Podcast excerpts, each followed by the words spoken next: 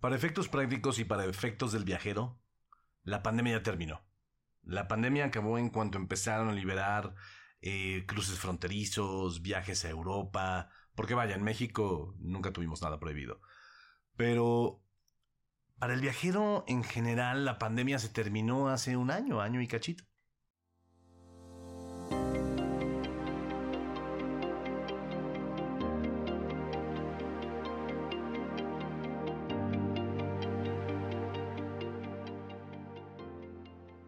Ya que entramos en 2023 y que empezamos esta nueva temporada de, podcast, de pronto nos quedamos pensando, ¿qué nos deja la pandemia?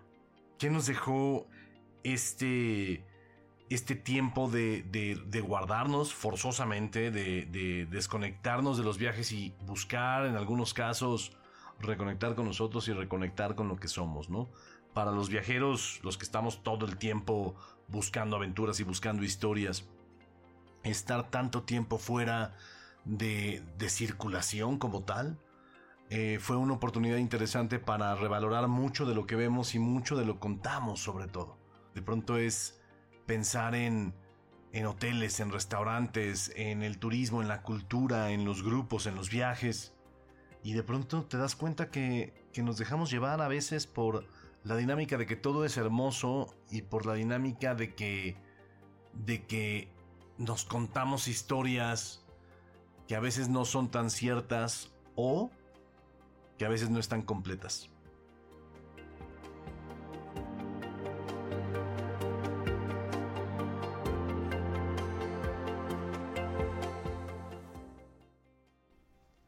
Y entonces llegó el momento de buscar cuál era el cambio. Viajar por nuestra propia ciudad es algo que no hacíamos. Descubrir los secretos de nuestra ciudad. Pero hay algo más importante en este tiempo pospandémico que al menos a Sabores de México le quedó claro. Hay muchas visiones allá afuera, hay muchas cosas que contar y nos ciclamos como, como medio, con industria, nos ciclamos en los restaurantes famosos, en las listas, en los cinco de siempre que salen en todas las portadas y olvidamos que hay 31 estados más fuera de la Ciudad de México, que hay cientos y cientos de cocineros y cientos y cientos de propuestas más que Enrique Olvera, Jorge Vallejo, Elena Reigadas, los mismos de siempre. Que, ojo, no menosprecio su talento, pero hay una cosa totalmente nueva y distinta allá afuera que no hemos visto. De pronto nos nos quedamos en el vamos a los cabos y nos encerramos en los hoteles. Y no entendemos que hay mucho que hacer en los cabos, que los cabos puede ser un punto de partida para descubrir mucho mejor lo que hay alrededor de Baja, muchos más espacios de México que de pronto se pierden en el en el en la flojera de ir, ¿no? Yo creo que la lección más importante de la pandemia fue entender que hay mucho, mucho allá afuera que no hemos descubierto.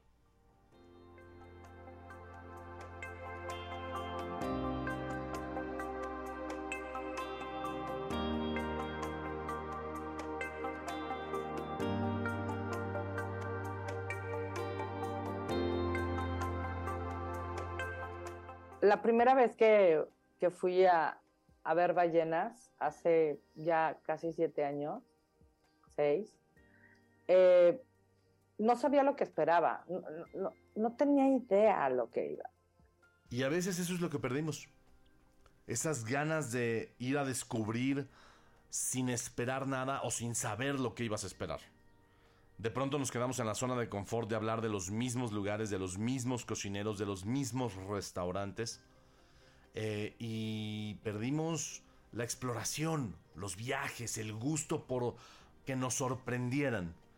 Entonces, después de pandemia lo que, lo que nos ocurrió fue el darnos cuenta de eso que faltaba. ¿Sabemos hacia dónde vamos? No tenemos ni idea. Y ese quizá es el punto más bello de un viaje, el no saber hacia dónde vas. Así que bienvenidos, bienvenidos a este viaje que va a ser la tercera temporada de Sabores de México y el Mundo, un podcast que va a tener nuevas voces, ya no solo somos Elsie Méndez y Carlos Dragoné, Ahora tenemos a Natalia Fonseca, Sujin Salazar, Aline Salazar, Octavio Miranda, Daira Cero. Tenemos nuevas voces y tenemos nuevas visiones. ¿Por qué? Porque al final del día se trata de descubrir México juntos y todos tenemos una visión diferente de las consecuencias de viajar, no solo para nosotros, sino también para los lugares a donde vamos.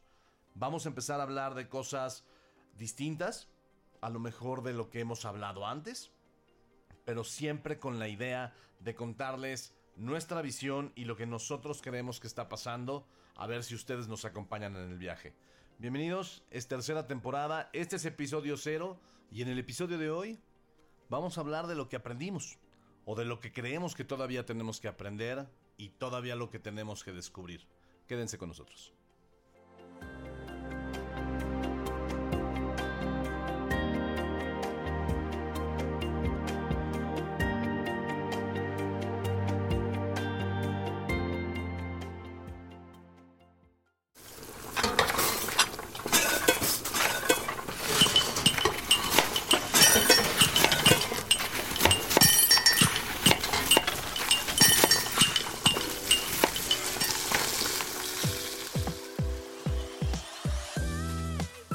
Mesa tiene una historia y nosotros tenemos varias historias que contar. Bienvenidos a Sabores de México y el Mundo.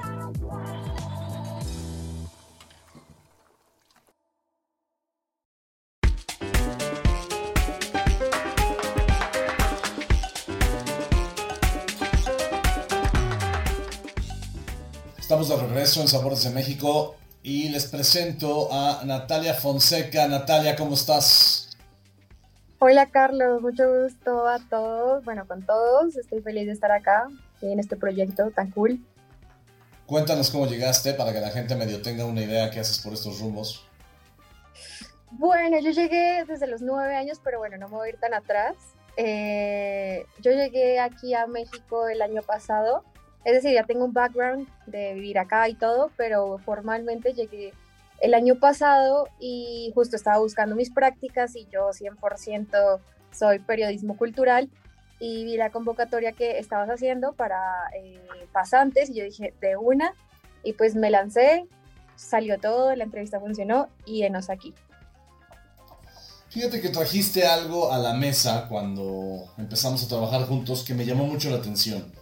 Eh, parte de lo que hemos dicho en Sabores ahora es empezar a ver el lado social del turismo y de pronto tú trajiste a la mesa cosas que no teníamos en el, en el, en el rango de visión, que no, que no vemos normalmente los que estamos acostumbrados a esta dinámica del turismo, que creemos que es ve eh, hotel, ve bar, ve restaurante, ve ciudad nueva, ve regresa. Y de pronto tú llegaste con un colectivo de arte y un colectivo de una especie, llamemos de turismo alternativo, turismo en tu ciudad. Te fuiste a Colombia, eh, allá, digo, te fuiste porque tenías que hacer un examen final que estoy muy feliz de saber que te fue muy bien. Pero resulta que hay un colectivo de arte moviéndose y haciendo fiestas. No les quiero decir underground, pero casi. Explícame, explícame para que la gente sepa primero cómo llegaste a ellos, qué hiciste y cómo los encuentran. Vale, pues bueno, no se trata de un colectivo, se trata de múltiples colectivos, es impresionante, es como una cadena. Cuando llegas a uno, encuentras otro y otro y otro y no se acaba. Son muchas las personas que en este momento están queriendo mover la escena cultural underground en Colombia y México, que pues es básicamente el, donde yo me muevo. Este, y bueno, todo empezó porque justamente tengo un amigo que le empezó con una marca de ropa independiente y como que todo propició que crearan su colectivo. Entonces este colectivo se llamó en principio Ataraxia, pero ya evolucionó a Trampa este, bueno, la marca era Taraxia, luego hicieron Mothership y luego ya evolucionó a Trampa. ¿Por qué Trampa? Porque ellos quieren promover el club latino, quieren promover, digamos, eh, ritmos latinos dentro de sus mezclas, dentro de sus DJ sets. Entonces, eh, pues digamos que es un concepto bastante interesante. Y bueno, digamos que empezó, ¿no? Ahí yo los conocí. Pero entonces dije, no, pero pues es que también quiero hablar de México. O sea, yo estoy viviendo acá, no solamente se trata de Colombia, y para mi buena suerte, resulta que una de las personas, uno de los DJs, bueno, se llama Corredor, es un nombre artístico, eh, este DJ y artista multidisciplinario llegó aquí a México para hacer una gira. Entonces, gracias a, él pude conocer a otros colectivos que están acá, que son, por ejemplo, Musa Paradisiaca Records, eh, Colectivo Sabrosura, y estos se mueven entre Oaxaca y Puebla. Y eso está bien interesante porque antes había muchos colectivos, eh, digamos, que promovían eh, el arte más gráfico, pero la música y, y todas estas exploraciones musicales no estaban, digamos, como en el radar. Entonces ahora, digamos que ellos están, ellos están promoviendo todo esto. Y bueno, digamos que aquí en México, por ejemplo, había un colectivo que se llamaba Dance Your Name, bueno, se sigue llamando Dance Your Name, pero y ellos ofrecían fiestas justamente, traían a DJs, este, y digamos que lo que buscaban hacer era un espacio seguro en que la gente tuviera ese derecho a ir a divertirse, pero digamos que ellos ya son de la vieja escuela. Entonces ahorita lo que están haciendo estos otros colectivos es darle un vuelco completamente distinto. Yo escuché, he tenido la oportunidad de escuchar varios de sus sets y es impresionante, son ritmos que yo no escucho en otra parte, ni siquiera en la radio. Y hay mucho arte, hay mucha creación y sobre todo hay mucha colectividad y la gente puede participar y no solamente ver el arte desde lejos como en un museo, sino puede moldearlo, puede tocarlo, puede hacer lo que quiera con él. Entonces, pues eso está muy chido. ¿Cómo encuentra la gente a estos colectivos y a estos, este, pues, estos espacios que dices que se mueven entre Puebla y Oaxaca? Eh, bueno, básicamente por redes sociales. Justamente yo mientras los entrevistaba, estaba mientras entrevisté a Serena Morena, que es otra artista disciplinaria, una de las creadoras de Musa Paradisiaca, yo le pregunté esto, le dije, pues es que está complejo llegar a ustedes, es decir, yo tuve que buscar muchas cuentas y ya por fin llegar a ustedes, es decir, no los encontré de primera, pero pues creo que eso también hace parte de su componente underground, creo que hace parte de, digamos, su, su onda, pero ella me dijo que, em, pues en realidad ellos sí se quieren dar a conocer, o sea, su idea no es como permanecer en las sombras, sino que de a poco están creando cada vez más estrategias en redes sociales, etcétera, y el voz a voz aquí es muy importante. Entonces, pues justamente eso, creo que estos espacios, como pues por ejemplo el podcast y eso que estamos haciendo, también ya se publicó una nota en Sabores con la información de estos grupos. Eh, estos espacios son importantes justo para la difusión de estos, de estos nuevos conceptos. Entonces, pues nada, yo los invito y las invito a entrar a las redes sociales de, Musa Paradisiaca, se, se, llama así en Instagram, Musa Paradisiaca Records. La otra se llama Trampa, con tres R's, eh, todo eso lo estoy contando de Instagram. Y Colectivo Sabrosura. Está buenísimo. Y fíjate que cuando hablábamos de turismo en tu propia ciudad, Elsie Méndez, para que vayas quitando el mute de tu micrófono, este, cuando hablábamos del turismo en tu ciudad y del, turismo que de pronto no hacemos como locales, esto entra perfectamente en, en, ese, en esa definición, en lo, que, en lo que de pronto diferentes generaciones buscan acceder a esas formas culturales y esas formas de hacer turismo dentro de tu ciudad, ¿no? Sí, creo que eh, pensamos que hacer turismo, y aún a pesar de la pandemia que se supone nos enseñó que podíamos hacer turismo en nuestras propias ciudades, se nos olvidó al momento en que supuestamente se terminó o que lo dimos por terminado. Entonces dejamos de participar en muchas actividades que olvidemos de los museos, ¿no? Que ya son como, como lo básico. Estoy hablando de actividades como las que menciona Natalia y muchas otras eh, en las que vemos el tema de la comida y la música, como dice ella ahorita, como separadas. Y acabo de ver justamente una actividad que desafortunadamente no se lleva a cabo en México, pero creo que merecería la pena buscar la manera de que lo repliquen aquí también, donde la música hace armonía y maridaje con la comida que se crea. Por eso vamos a invitar pronto a Gaby Ruiz para que nos hable de la... Oh, se me fue el nombre de este... No es síndrome, es como talento, yo le llamo talento, lo que hace eh, sinestesia. Ah, claro. Que nos hable de la sinestesia eh, en su restaurante. Correcto. Y, sí, creo que hay muchas actividades incluso que las vemos solo para los jóvenes y pues los adultos contemporáneos, por ponernos un Pues sí, o adultos. Exacto. Eh, nos estamos perdiendo de la oportunidad de conocer más sobre esto porque creemos que no es para nosotros. Creemos que no hay nada interesante para nosotros cuando sí lo hay. Y ejemplo claro es cómo nos inspiró Natalia a través de ese artículo, a través de esto que ha estado compartiendo en redes, para decir, a, mí también me gustaría ser parte de una experiencia como ella. ¿no? Entonces, primera cosa que nos deja la pandemia es entender que hay un turismo interno que tenemos que hacer, hay que salir más a nuestras ciudades y hay que salir fuera de las guías clásicas de turismo de nuestras ciudades, ¿no? ¿Cuántas veces no hemos, no nos hemos perdido de una, de una experiencia de, intercambio cultural y una experiencia de intercambio, de intercambio real en términos de, de, comunidades, ¿no? Porque Natalia me cuentas que vienen de Colombia, que están en Puebla, que están en Oaxaca, entonces allá está habiendo un crisol enorme de culturas y eso es el turismo. Primera cosa que aprendimos entonces de la pandemia, voltear a ver más alrededor lo que tenemos en la nariz, ¿estamos de acuerdo? Totalmente de acuerdo.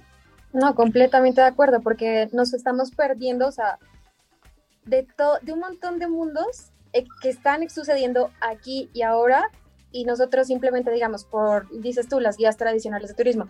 Entonces, ¿qué, ¿qué, pensamos con turismo? Bueno, bueno, vamos a ir al Palacio de Bellas Artes, vamos a ir a ver a los museos y tú dices, bueno, ok, ya, ya fui, pero ¿qué más? ¿Qué más? Y resulta que estamos en una ciudad que ofrece múltiples actividades, es impresionante la, la cantidad de oferta que hay para eh, actividades nocturnas, actividades diurnas, lo que sea, hay.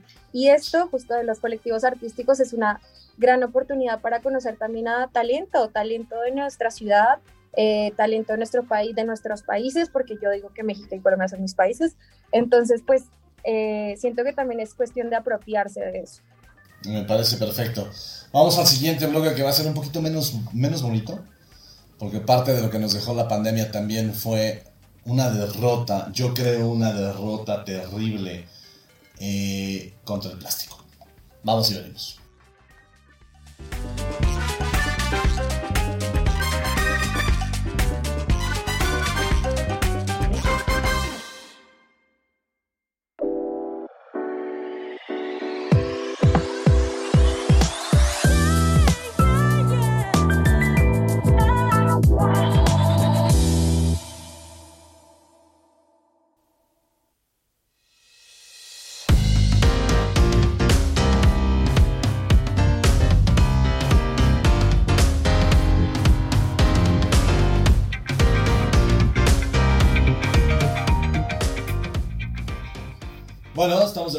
Eh, y vamos a los cabos, pero vamos a una parada en una panadería de barrio.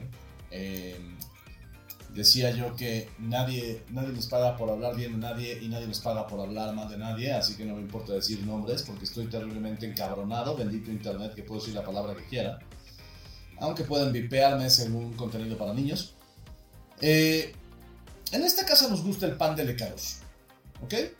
Cuando tenemos así la urgencia de un pancito dulce, claro, hablamos, cuando hablamos de panes de masa madre, nos vamos corriendo con Kenny Curi, con Carlos Roure, con, con Irving Quiroz, pero el, pan de todos los días nos gusta Lecaros y la tenemos muy cerca. Ya no nos gusta Lecaros porque, a ver, entiendo la ignorancia que teníamos todos en el arranque de la pandemia, que era creer que eh, el COVID vivía casi casi en los pelos del perro que acariciabas. Y entonces todo el mundo cubrió todo de plástico. Pero desde el mes 3 o 4 de la pandemia, todos los estudios científicos decían, ah, déjense de hacer güeyes, eso no pasa. No puede pasarse el COVID por, por alimentos, no puede pasarse el COVID si tocan superficies.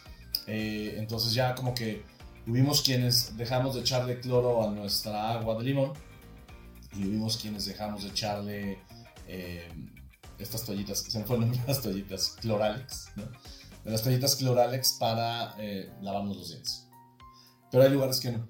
Y perdimos la batalla porque ahora todo el mundo sigue envolviendo cada cosa en el plástico. Y el gran problema del plástico es que no termina en su panadería. Elsie Méndez, ¿cómo te fue en el Santuario de las Ballenas? Pues regreso a Puerto San Carlos del cual me fui en 2021 muy triste porque me encontré un lugar increíblemente mágico como es, además de Puerto San Carlos, específicamente Isla Magdalena o Puerto Magdalena. Y, y una de las cosas que más me aterraron de esa, de esa visita fue la cantidad de basura que me encontré. Entiendo que la isla es un tema muy complicado y es un problema con el gobierno que no ayuda a llevar contenedores para poder llevarse la basura de ahí, lo cual ataca directamente a toda la flora y la fauna endémica de, esa isla.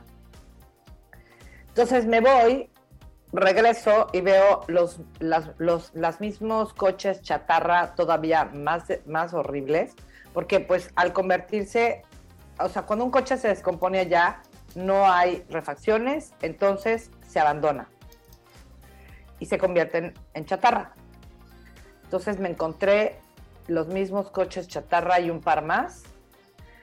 Y otra cosa que me encontré es que Puerto San Carlos está todavía más sucio de lo que lo dejé.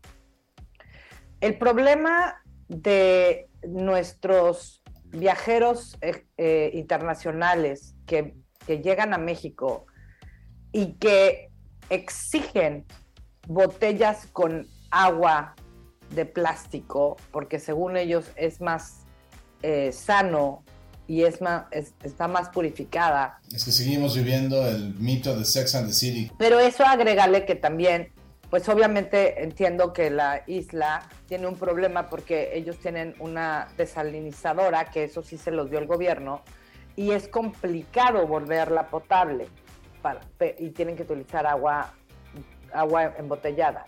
Pero ¿qué pasa en lugares que ya están en tierra, como Puerto San Carlos? No, no le veo el sentido a que no solo los turistas, sino los propios habitantes tienen toda la baja, pero cuando te hablo de toda la baja no estoy hablando solo de Baja California Sur, te estoy hablando de Tijuana hasta la, hasta la punta que es Cabo San Lucas. Toda la baja, a lo largo de toda ella, cuando vas por la transpeninsular o la carretera número uno o la panamericana, como le llaman también, vas descubriendo que todo el desierto está lleno de basura.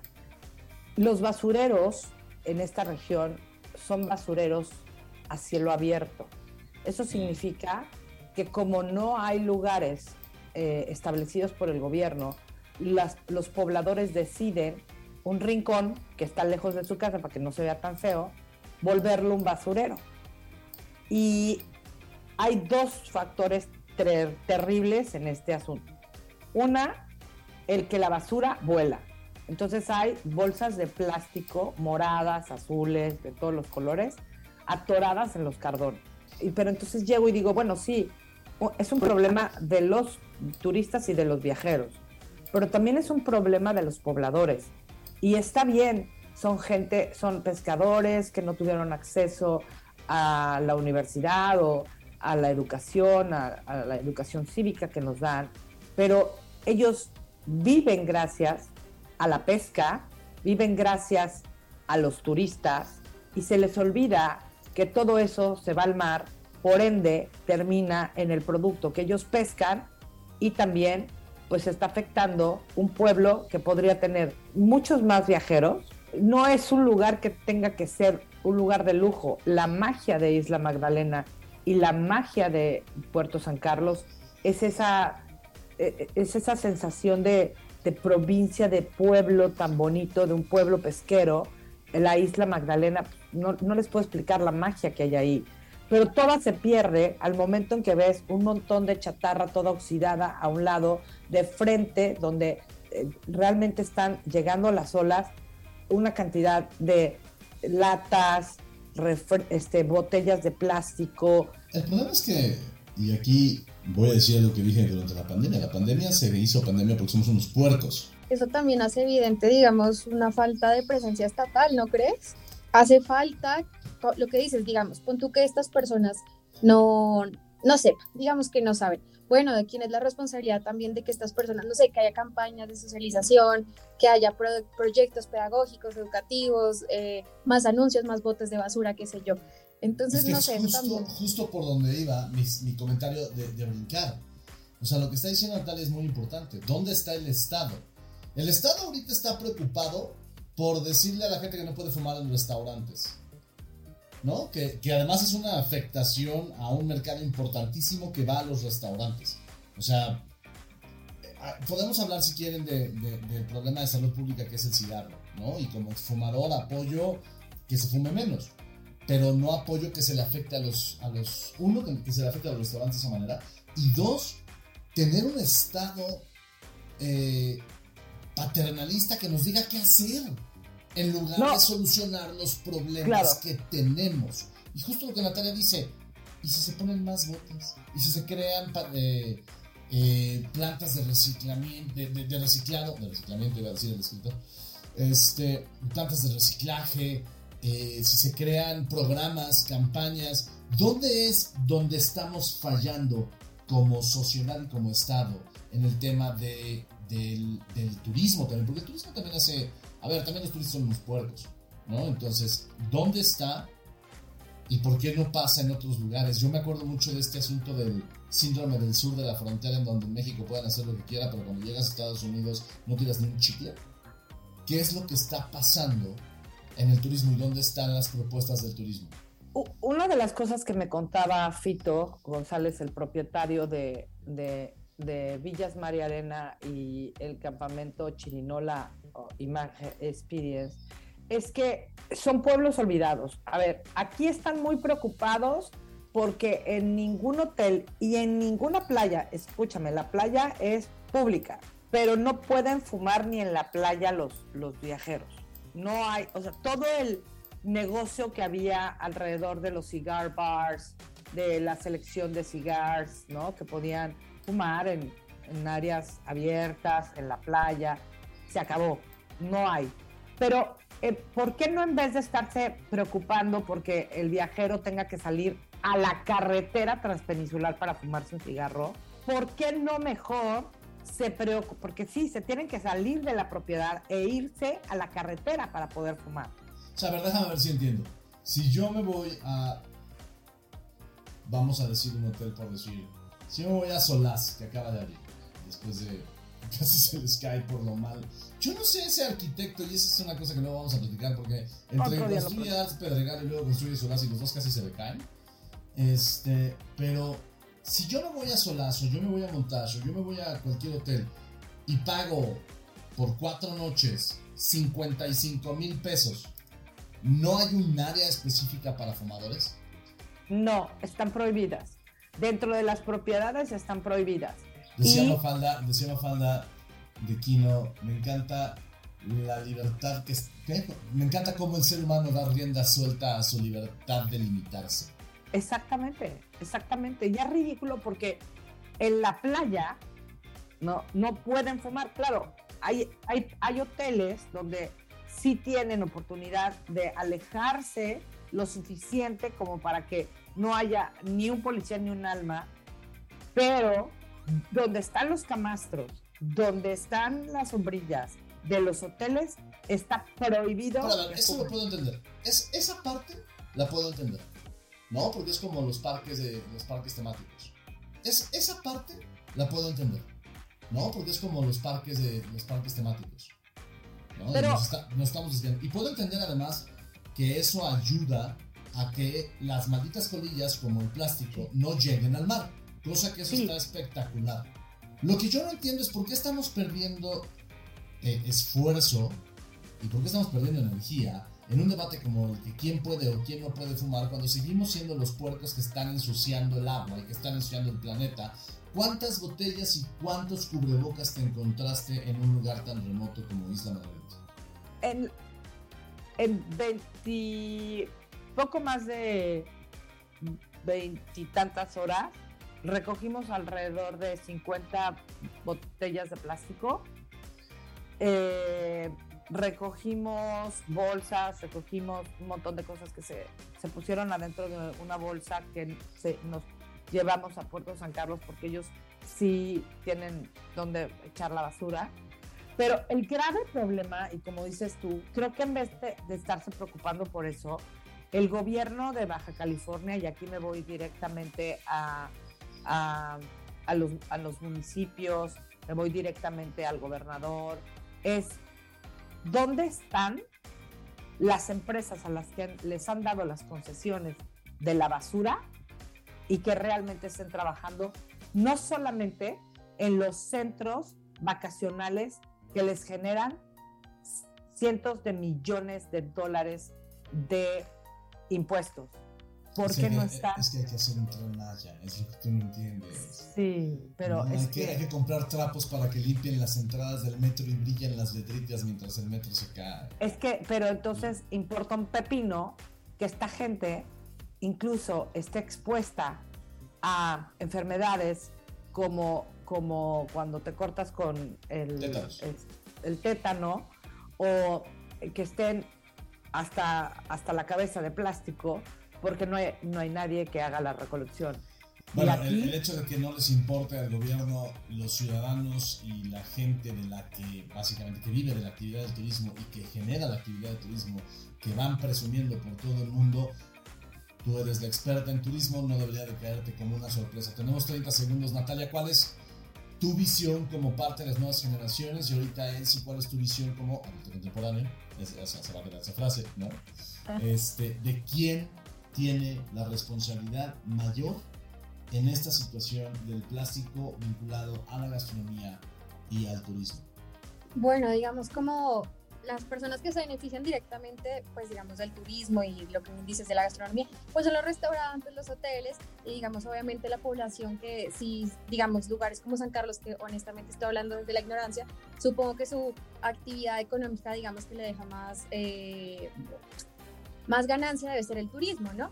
Entonces toda esta gente pues debe, para mí son de los que deberían hacer esfuerzos, pero más allá de eso, yo siempre voy a encontrar que el Estado debe hacerse más presente, porque es que no es solamente esta realidad, hay múltiples realidades aquí en México y lo que yo he visto desde Colombia también, en las que eh, hace falta presencia estatal y por eso es que en muchos lugares hay otros actores que no los vamos a mencionar que hacen de Estado, hacen las veces de Estado. Entonces, hace falta que se preocupen realmente por, por eh, digamos, estas zonas que viven del turismo, que viven de la pesca, etcétera, porque es que si se dañan estos ecosistemas, pues se nos dañó todo.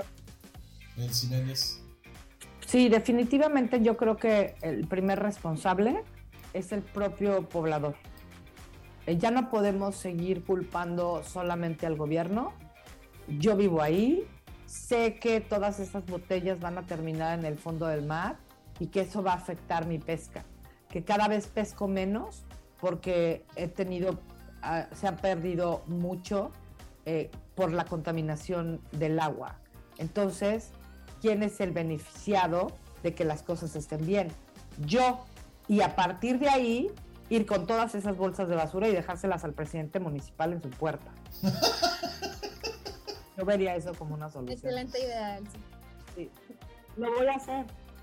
Lo voy a hacer, quiero lo voy a hacer. agarrar el cierre de ambas porque la realidad es que las dos tienen razón, creo, desde mi punto de vista, en que el poblador tiene una responsabilidad, pero cuando el poblador no tiene dónde dejar su basura, pues también, o sea, tampoco puedes crear un entorno de basura alrededor de ti solo porque estás queriendo salvar el planeta, porque entonces te estás matando tú. Y, y estoy de acuerdo con Natalia en que el Estado tiene que hacerse más presente. Tú estás hablando, Elsie, desde el punto de vista bien específico de, de espacios como Sonora Baja y Baja Sur, en donde las, las empresas, y es una buena pregunta, tendríamos que buscar una entrevista con alguno de los secretarios de turismo y con el secretario de economía o algo para saber dónde están esas empresas de basura que están afectando, porque también recuerdo Puerto Peñasco, los kilómetros, kilómetros, kilómetros y kilómetros de basura que hay ahí, pero eso sí, ya es el destino favorito del desarrollo del presidente, ¿no? Vamos y venimos, vamos a un corte. eh, les voy a contar en el corte para que descansen un poquito del, este, de este caos de basura. También, a ver, no vamos a olvidar las recetas, entonces vamos, les voy a dejar una receta. Vamos y venimos.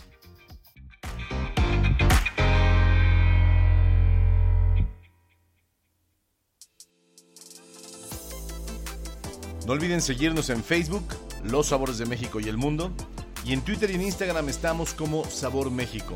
Comentarios, sugerencias, peticiones, todo lo que quieran, ahí estamos en contacto.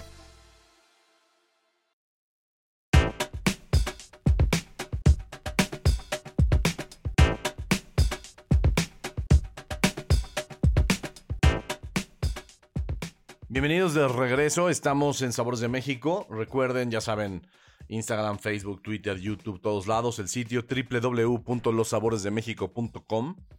Y les voy a dar una receta oaxaqueña que nos compartieron, nos compartió Sujin Salazar. Es chiliajo y es simple hasta la pared de enfrente. Vamos a necesitar un ajo, un cuarto de cebolla, un kilo de papa cortada en cubos medianos. Eh, pélenla y obviamente córtenla chile guajillo, vinagre de manzana, queso fresco y si quieren tostadas. ¿Cuánto chile guajillo? Pues ahí depende de cuánto quieren que les pique. Yo le pongo unos cuatro chilitos guajillos y ahí les va como lo hacemos.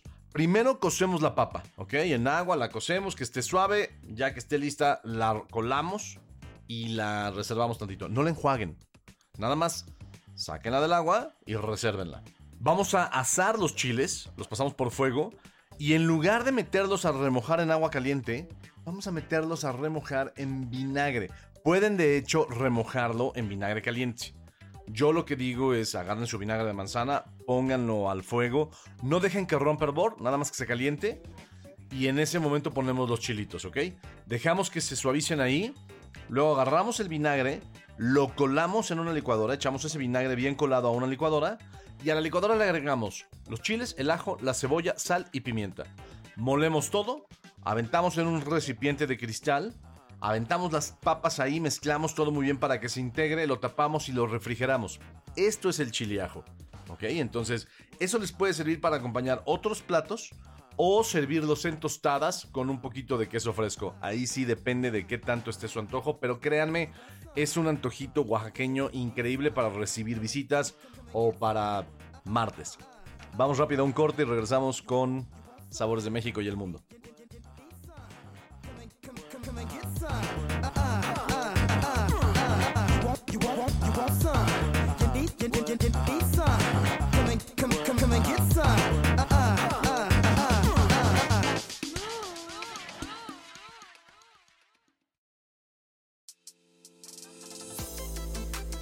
No olviden seguirnos en Facebook, Los Sabores de México y el Mundo. Y en Twitter y en Instagram estamos como Sabor México. Comentarios, sugerencias, peticiones, todo lo que quieran, ahí estamos en contacto.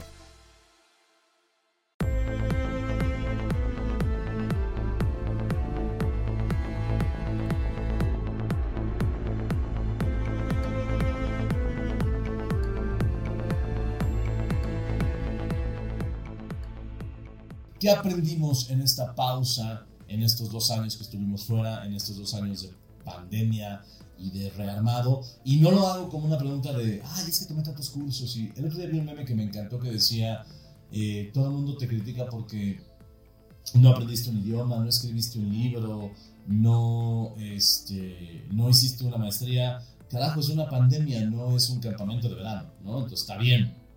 Pero, pero sí hay lecciones en este tema y quiero empezar con las lecciones. Elsie Méndez, ¿qué aprendimos este año? Ah, bueno, yo creo que no aprendimos de todos los logros que habíamos alcanzado. Eh, logros de, que tenía que ver justamente con el cuidado del medio ambiente, de pronto desaparecieron por toda la basura que se genera y que se quedó a partir de una necesidad innecesaria y que Una definitivamente... Necesidad innecesaria. Eso me gusta, es una necesidad imaginada, ¿no? Claro, y lo que dices es eh, del- de la panadería, yo me pregunto, mi madre con casi 90 años eh, siempre fue a la panadería y no sé quién fue el que lo inventó, eh, la charola con las pinzas, pero pues, fue un genio, definitivamente. Y por generaciones nadie se enfermó por, con la pura charola y las pinzas. ¿Por qué creen que poniendo el pan en bolsitas individuales eh, nos van a salvar de qué? No entiendo. Porque pues a menos de que venga un irresponsable y le estornude a todo el pan que está ahí, yo no creo que ni la bolsita nos proteja, ¿no? Que de Según- hecho, aunque le estornude al pan, No, No te se nos o Se- quedó si clarísimo. alguien con COVID llega y te, te tose en tu comida, para enfermarte te tiene que toser en tu comida mientras estás comiendo. Y si mientras estás Exacto. comiendo y alguien te tose, tú sigues comiendo, tienes más problemas que el COVID. Quedó clarísimo cuando muchos de los meseros, eh, de gente en, en las cocinas de grandes restaurantes que no quisieron aceptar que había habido un contagio masivo en sus cocinas, siguieron abiertos y pues nadie, na- o sea, nadie de los comensales puede decir me enfermé ahí. Eso fue una realidad. Segunda, eh, la pelea que se había logrado eh, vencer aquí con el tema del uso del popote, estaba prohibido en Baja California Sur eh, el uso del popote, especialmente en Los Cabos, y que definitivamente, en vez de estarse preocupando por trenes mayas, hubiera sido mejor que se preocuparan por poner más escuelas donde enseñen civismo y... Ah, pero el civismo ya está fuera de la currícula escolar, ¿no sabías? Sí, pero bueno, eh, que enseñen lo- los, lo- las pequeñas poblaciones olvidadas eh, nos necesitan. Y ya sea que se dediquen a la pesca o que se vean beneficiados por el turismo, la realidad es que Los Cabos y Baja California Sur no es el glamour que vemos en las revistas y eso es algo que a mí me dejó la pandemia. Eh, nos seguimos eh, dejando llevar por cosas que realmente no existen. Natalia, ¿qué te dejó la pandemia?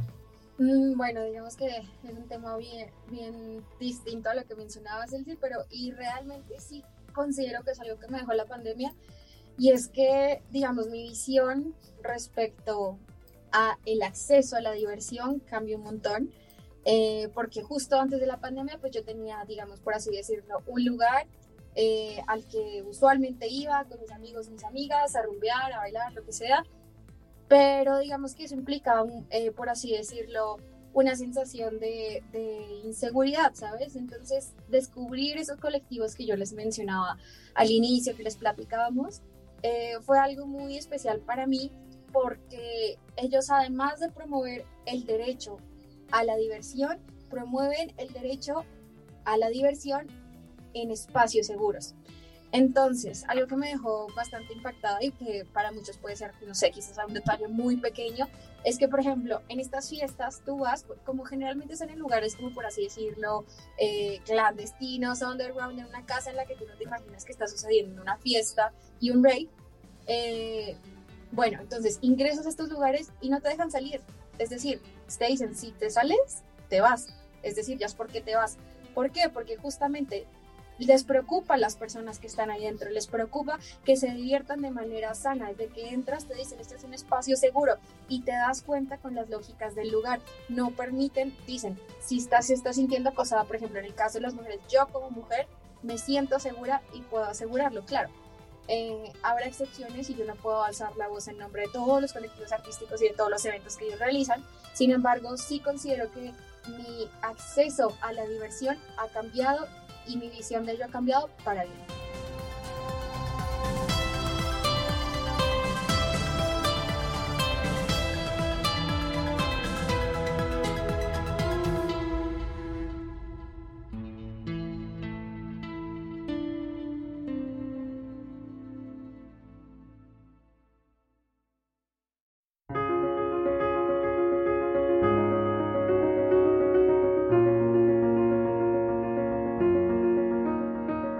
Final, eso es el turismo.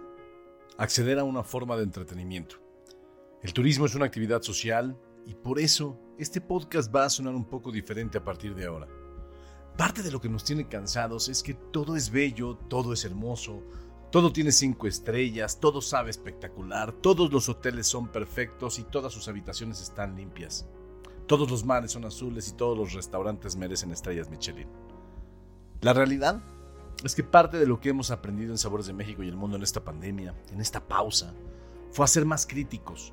Porque como decía el guion de alguien a quien yo admiro mucho, el primer paso para arreglar un problema es reconocer que existe. Y hay muchos problemas. El turismo y la gastronomía tienen muchos problemas. Hemos olvidado a comunidades impresionantes, con historia, cultura, tradiciones, con una riqueza gastronómica brutal.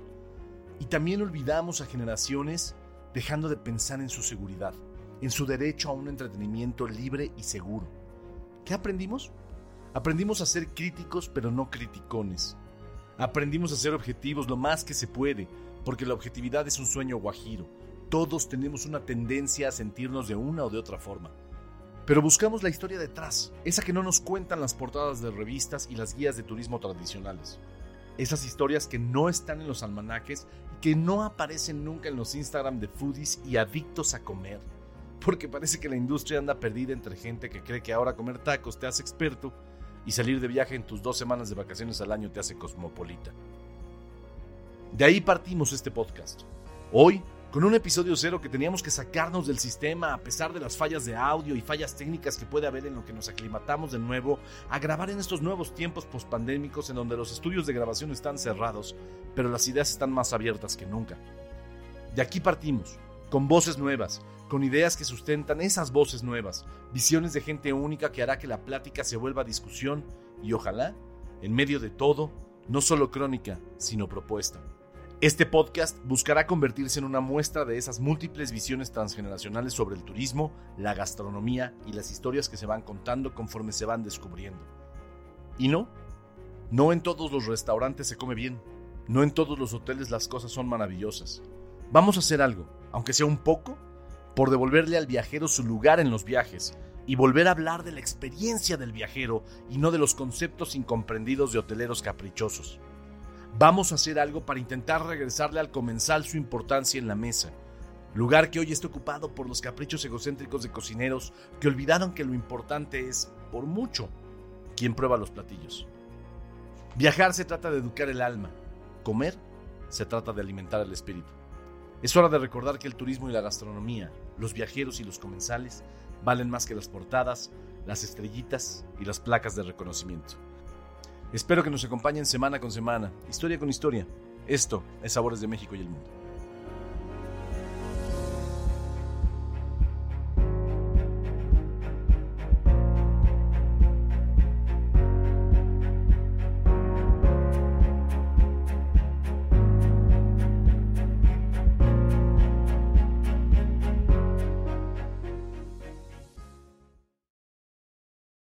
La próxima semana en el podcast creo que falta un poquito informarnos y transmitir eso de una buena manera porque porque solo sí en Oaxaca a nosotros nos ha pasado que ven el menú gente y llega quiero puedo ver el menú y dice ah no tienes la ayuda. No me voy porque no tenemos la ayudas no entonces y la gente quiere como el turista va a lo que ya vio en, en las pantallas o ya vio en su celular y dijeron ah es que hay ayudas. Entonces lo que nosotros hacemos para que la gente sí se atreva a probar algo diferente pero es como algo tradicional todavía, que está en la línea tradicional, como saber explicar y decir es que esto es esto y como que despertar un poquito de curiosidad. En la verdadera cocina de Oaxaca no hay menús. Y sí hay mucho más que tlayudas y mole. Pero dejamos que nuestra cocina se envolviera en la ignorancia y la desinformación. ¿Cuándo vamos a hacer lo que nos toca para entender que México es más que un taco y que a veces son nuestros prejuicios lo que nos detiene de convertirnos en lo que debemos ser? En el próximo episodio de Sabores de México y el Mundo, lo que creemos saber y lo que no sabíamos que ignorábamos.